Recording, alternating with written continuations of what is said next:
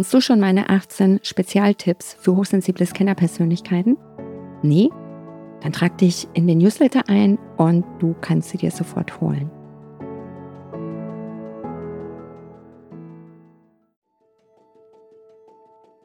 Dir fällt der Name nicht ein, weil der Name eine rationale Information ist und die ist irgendwie durch das Gehirn durchgeflutscht und ich konnte diesen Namen, diese rationale Information, nirgendwo anheften.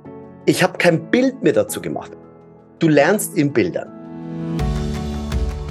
Herzlich willkommen zum Podcast Hochsensibel und vielbegabt erfolgreich. Der Podcast für außergewöhnliche High Potentials mit Herz und Verstand. Ich bin Bettina Maria Reuss Karriere- und Mentalcoach und unterstütze Hochsensible und Vielbegabte dabei, ihre Genialität zu erkennen und diese beruflich und persönlich erfolgreich einzusetzen. Für die heutige Folge habe ich mir einen super spannenden Gast eingeladen und konnte ihn gewinnen, weil er ein Angebot hat, was sicherlich für viele hochsensible Scanner extrem spannend ist. Es geht um Gedächtnistraining. Und ich weiß nicht, ob es auch Menschen von meinen Followern so geht. Ich kann mir super schlecht Namen merken und vergesse auch ganz oft, wo habe ich irgendwas hingelegt und ich frage mich immer, was stimmt eigentlich mit meinem Gehirn nicht, dass ich mir so wenig merken kann. Hallo Markus. Na, hallo liebe Bettina, danke für die Einladung. danke, dass du meiner Einladung gefolgt bist. Markus, magst du dich einmal mal kurz vorstellen? Wer bist du und was machst du? Ja, also letztendlich kann ich das in eineinhalb Sätzen zusammenfassen oder in einem Satz mit einem Nebensatz. Und der Nebensatz ist eigentlich das Spannendste daran. Ich zeige Menschen, wie sie sich einfach alles merken können. Und der Nebensatz lautet, und dabei noch Spaß haben. einfach alles merken können und dabei Spaß haben. Das klingt total super. Wie bist du denn zum Gedächtnistrainer geworden, Markus? Du, letztendlich wie die Jungfrau zum Kind. Also ich war eher so ein unterdurchschnittlicher Abiturient. Ich hatte einen Schnitt von 3,2 im Abitur und in den Fächern, die mir gefallen haben, die mir Spaß gemacht haben, da war ich auch gut. Das war in Mathe, in Biologie und in Sport. Ja, aber alle anderen Fächer, da hast du mich immer ein bisschen jagen können damit. Ich bin lieber zum Fußballspielen, zum Judo gegangen. Ich habe mit einem Kumpel ein Blödsinn gemacht. Ja, also Lernen, das war eher nie so auf der ganzen oberen Prioritätsliste, weil natürlich auch meine Lehrer sich nie die Gedanken dazu gemacht haben, wie sie Wissen gehirngerecht aufzuarbeiten haben. Und deswegen macht es auch keinen Spaß. Wenn, wenn du es dem Kind nicht beibringst, dass das Kind sagt, ja, das funktioniert toll, das macht Spaß, dann hat man immer so eine negative Assoziation beim Lernen. So, und dann bin ich in, äh, ins Studium gekommen. Ich habe BWL studiert mit Schwerpunkt Marketing und habe gesehen, Mensch, ich habe jetzt noch weniger Zeit zum Lernen, um mir dreimal so viel Lernstoff oder fünfmal so viel Lernstoff anzueignen. Ja. Und bin dann auf die Suche gegangen nach diesen Techniken der Gedächtnisweltmeister. Ich habe davon gehört, Mensch, da gibt es Techniken, mit denen man sich unglaublich schnell, unglaublich viel abspeichern kann. Hab die dann gefunden, hab die angewandt und dann ist was passiert, das mein Leben komplett verändert hat. Ich konnte meinen Notendurchschnitt von 3,2 im Abitur auf 1,3 im Studium steigern. Und jetzt kommt's, Bettina, bei der Hälfte der Lernzeit. Und das war für mich der absolute Gamechanger. Auf einmal war ich in der Lage, mir extrem viel Wissen abzuspeichern. Ich war bei den zehn Prozent der Besten in, der, in meinem Jahrgang mit dabei. Meine Kommilitonen sind zu mir gekommen. Die haben mich gefragt, Mensch, Markus, du weißt doch das. Wie ist denn das? Was würdest du dazu sagen? Auf einmal bin ich auf eine Stufe draufgesetzt worden, wo ich gar nicht hingehört habe. Aber es hat sich gut angefühlt ich, ich bin dann selbst losgelaufen und ich hab, auf einmal hat es Spaß gemacht zu lernen. Und irgendwann sind meine Kommilitonen dann zu mir gekommen, dann haben die gesagt, Mensch, Markus, du bist da so begeistert von diesen Techniken, erzähl uns doch mal ein bisschen mehr davon komm doch mal zu uns in die Firma und äh, zeig uns doch mal. Du kannst doch so gut Namen, Gesichter auch merken. Und dann ist eins zum anderen gekommen. Dann habe ich mich selbstständig gemacht. Ich habe die Bank an den Nagel gehängt. Ich war Banker. Und dann kam Wetten das dazu, mein erstes Buch, Schlag den Rab, Deutscher Weiterbildungspreis, Trainer des Jahres, über 350.000 Leute, die ich in meinen Vorträgen und Seminaren schon gehabt habe. Also das ist dann irgendwie explodiert, weil ich für dieses Thema gebrannt habe. Und jetzt stehe ich hier, wo ich bin, zeige Menschen, wie sie sich tatsächlich einfach alles merken können und wirklich Spaß dabei haben, Informationen im Kopf sich abzuspeichern und das auch nachhaltig. Und da beginne ich bei Kindern, wie sie sich äh, den Spickzettel für die Prüfung merken können, bis hin zu Erwachsenen, die sich eine freie Rede, eine Präsentation, Fach- und Allgemeinwissen, PIN-Wörter, äh, PIN-Nummern, Passwörter, Zahlen, Daten, Fakten, Namen und Gesichter, alles, was äh, diese Informationsflut, die auf uns einprasselt, wie man die handeln kann, bis hin zu Senioren, die sagen, du, ich habe die Alltagsvergesslichkeit, ich merke das immer mehr. Ich möchte mir äh, auch bis ins hohe Alter noch viel merken können und mit Wissen jonglieren können. Also ich habe eine ganze Bandbreite an Menschen, die ich unterstütze und helfe, dass sie wieder wirklich mit ihrem Kopf arbeiten. Ja, mega. Jetzt habe ich mal eine Frage. Mhm. Also ich persönlich, Zahlen und Gesichter kann ich mir extrem gut merken. Aber bei Namen, ich lerne jemanden kennen, der oder die sagt mir einen Namen, auch wenn es nur der Vorname ist, den habe ich 20 Sekunden später vergessen. Woran liegt denn das? Mhm. Ja, weil du aus dem Namen keine Emotion gemacht hast. Weil meistens ist es so, man verabschiedet sich ja dann umso herzlicher von einer Person, äh, die man kennengelernt hat, aber dir fällt der Name nicht ein, weil der Name eine rationale Information ist und die ist irgendwie durch das Gehirn durchgeflutscht und ich konnte diesen Namen, diese rationale Information, nirgendwo anheften. Ja, Aha. also ich habe kein Bild mehr dazu gemacht, weil meistens ist es ja so, weißt du, du lernst in Bildern. Du siehst eine Person und sagst, Mensch, die kenne ich. Also das Gesicht sagt dir etwas, oder bitte? Mhm. Das ist ja meistens der Fall, du sagst, Mensch, den kenne ich. Ja, aber wie war der Name nochmal? In den seltensten Fällen ist es ja umgekehrt. Also, dass du zu jemandem sagst, Mensch, du bist doch der Bauer, aber siehst du auch so aus. Mhm.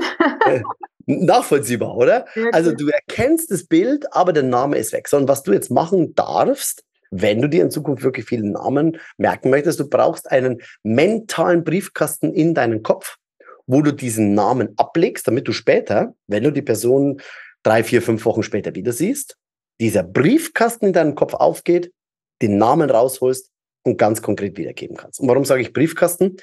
Warum findest du deine Post zu Hause? Banale Frage, banale Antwort, weil sie eben Briefkasten sind. Weil sie im Briefkasten liegt, genau. Jetzt angenommen, du hättest einen kreativen Postboten an der Hand, der eines Tages die Briefe in die Mikrowelle, dann ins Baumhaus, dann auf die Toilette legen würde, dann das so wie Ostereier suchen, aber irgendwann sagst du zu dem Knaben, Junge, leg die Post bitte da ab, wo ich sie auch immer wieder finde. Und genauso verhält es sich mit jeder Information, die du irgendwo im Kopf abgelegt hast. Du hast es irgendwo liegen, aber da ist Staub drauf gefallen, so kannst du dir das vorstellen, wie eine alte Bibliothek, die ist verschüttet gegangen und du musst jetzt diese Information erstmal langfristig suchen, weil du kein System hast. So, beim Namen ist es so, der mentale Briefkasten. Und zwar, es gibt drei Schritte, die du beachten musst. Erstens, diesen mentalen Briefkasten an der Person finden. Das ist ein markantes Merkmal. Das könnte jetzt zum Beispiel ein Lächeln sein, eine markante Brille, ein Seitenscheitel, Mittelscheitel, gelockte Haare, lange Haare, dicke Augenbrauen, dünne Augenbrauen, gar keine Augenbrauen. Also das, was ich als Merkmal sehe, zack, das mache ich als Briefkasten auf. Okay? Mhm. Das ist der Schritt eins. Damit ich diese Person wieder an diesem Merkmal wiedererkenne. Ja, das kann auch eine Narbe sein, eine dicke Nase oder was weiß ich. Ja?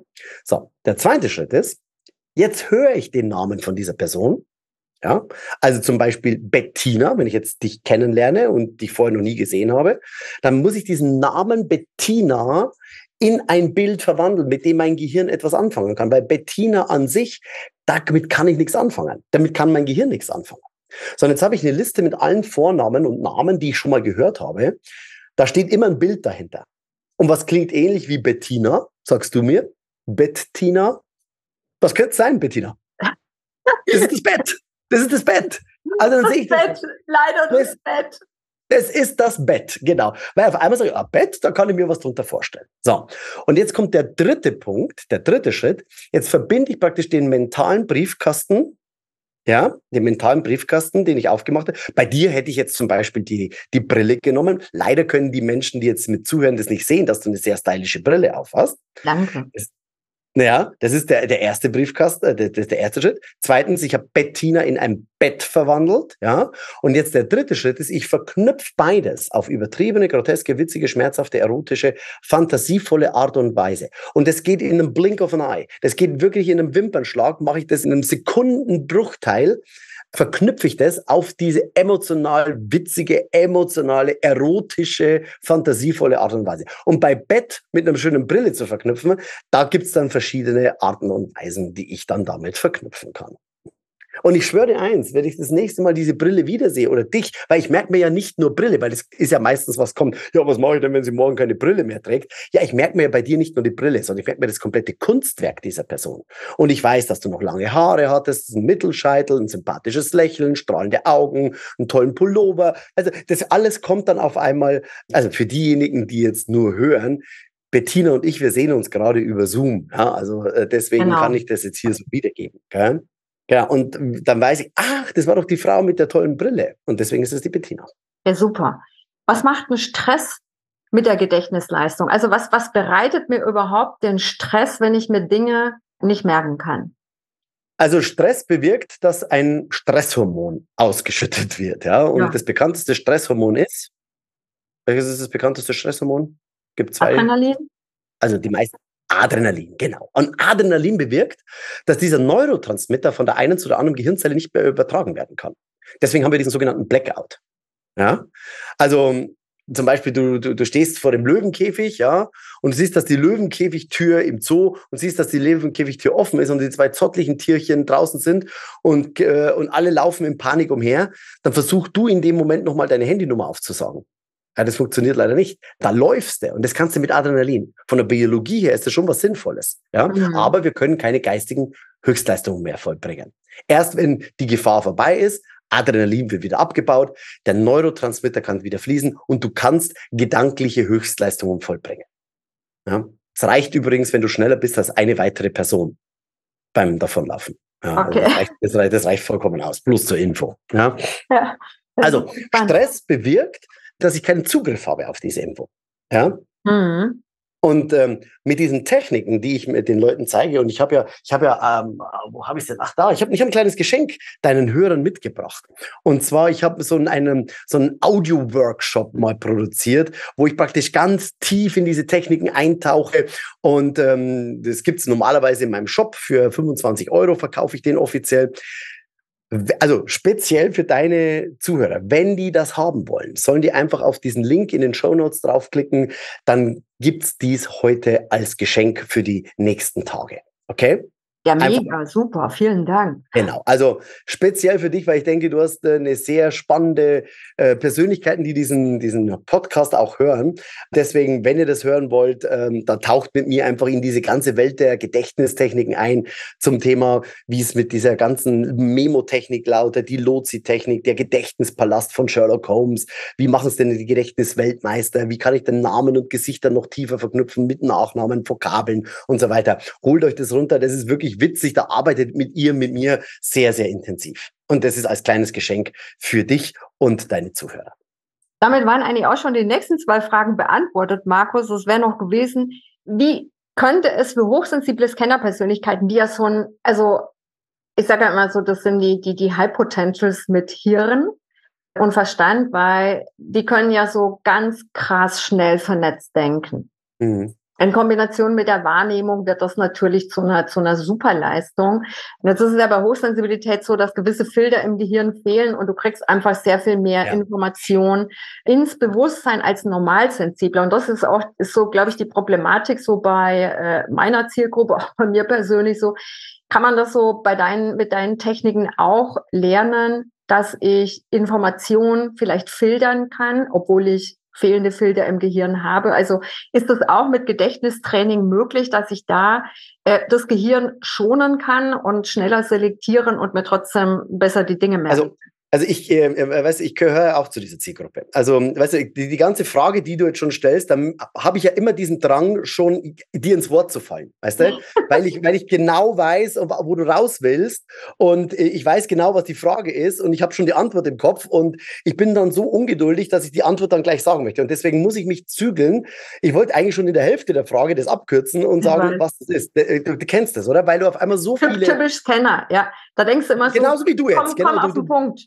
Genau, komm auf den Punkt, sag mir das und, äh, und weißt du, ich brauche genau diese Techniken, weil bei mir ist es so, ich muss mich, ich muss mich fokussieren, weil, weil so viele Informationen da draußen unterwegs sind, dass ich sage, okay, deswegen kann ich auch viele Sätze nicht ganz richtig zu Ende sprechen, weil äh, ich so viele Fragen und so viele andere Worte schon wieder im Kopf habe und das ähm, konterkariert das letztendlich, was ich sagen wollte. Deswegen, ich bin nicht der ruhigste von allen, weil ich einfach, wie gesagt, wie du, du siehst es ja jetzt hier schon, manchmal struggle ich mit meinen Worten, weil ich so viel im Kopf habe. Ja. Und deswegen diese, diese Techniken, die strukturieren dich. Damit kannst du ganz klares Wissen dann auch ablegen. Du kannst, äh, du hast auf alles wieder Zugriff. Und deswegen ist es für mich ein wieder heilige Gral da draußen für die richtigen, die wirklich mit dem Kopf auch arbeiten. Ja, mega. Kannst du vielleicht nochmal so diese drei Schritte von vorhin so, so zum Abrunden unseres Interviews äh, zusammenfassen, äh, die du vorhin gesagt hast, also was man, was man machen kann und natürlich klar, logischerweise am besten lässt man sich oder holt man sich bei dir mal Unterstützung. Also ich werde es auf jeden Fall machen, weil ich mir denke, so mein, mein, meine grauen Gehirnzellen, manchmal komme ich mir ganz deppert vor, aber ist wahrscheinlich, wie du es gerade gut beschrieben hast, man denkt zu viel und muss zu viele Informationen verarbeiten. Ja, also auf der einen Seite, ich, ich kann noch mal ganz kurz äh, zusätzlich, der, der Hauptpunkt ist ja erstmal Wissen zu reduzieren. Weißt du, damit wir sagen, okay, dass wir nicht diese, diesen Wust an Informationen haben, sondern dass wir schauen, dass wir eigentlich mehr wegstreichen im Moment, weil im Moment sind wir ja mehr damit beschäftigt, uns aus den Newslettern auszutragen, als dass wir. Wann hast du dich das letzte Mal aktiv für einen Newsletter angetragen, Bettina? Oh, da muss ich mir schon immer genau überlegen, wo trage ich mich ein, weil da weiß genau. ich genau, dann bin ich danach in der Marketingmaschinerie und dann lösche ich die einfach auch immer nur, anstatt mich auszutragen, weil mir das schon zu viel Aufwand ist. Genau. Ich bin dabei, mehr Newsletter mich auszutragen aktiv, als ich mich eintrage. Ja, weil diese Informationsflut so groß ist. Wir müssen uns fokussieren. Wir müssen das Wissen runterdampfen.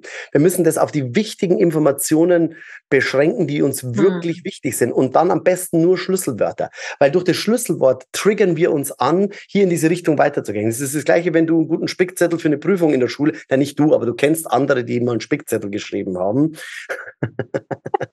Ich habe mich auch solcher Techniken. Genau, da, weil da stehen die Harmonika, die Harmonika-Spicker geschrieben.